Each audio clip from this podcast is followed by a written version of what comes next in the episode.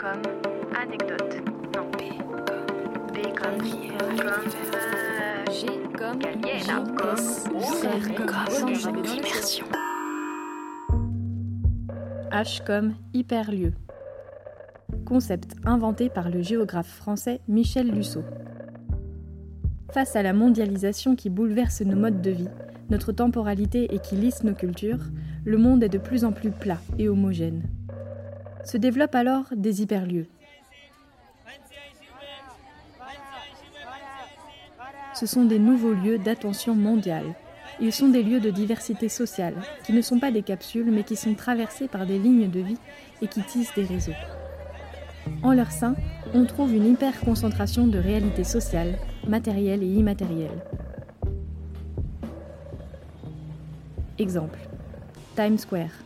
Lieu saturé d'images, de discours, de récits. On y tourne des clips, des films. Il existe différents types d'hyperlieux. Des hyperlieux événementiels, qui bénéficient d'une attention médiatique et communicationnelle importante. Des alterlieux, les places occupées par Nuit debout, entre autres. Ou encore la place Taksim, à Istanbul. Des contre-lieux, comme Notre-Dame-des-Landes.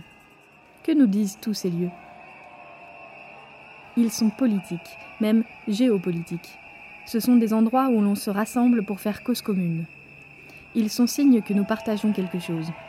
Durant les nuits debout, on comble la distance physique. Les corps sont la matière de la place. Ces lieux deviennent des endroits où l'on essaye de constituer une autre manière d'agir. Ils deviennent des plateformes d'action.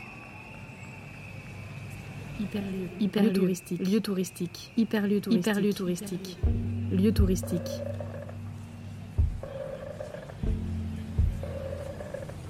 Qu'est-ce qui définit un lieu comme étant touristique Les infrastructures qui lui sont consacrées ou la présence effective de touristes D'après une équipe de chercheurs du MIT, Mobilité, Itinéraire Tourisme, de l'Université Paris Diderot, priorité est donnée à la présence de touristes et non pas aux équipements. Ce n'est point l'hôtel qui est touristique, mais la présence de touristes dans cet hôtel, et non de personnes en voyage d'affaires par exemple, qui en fera un lieu touristique. Voilà qu'apparaît dans mes bagages une collection d'étiquettes estampillées lieux touristiques, que je colle donc malgré moi dans le sillon de mes pas, sur chaque chemin que j'emprunte.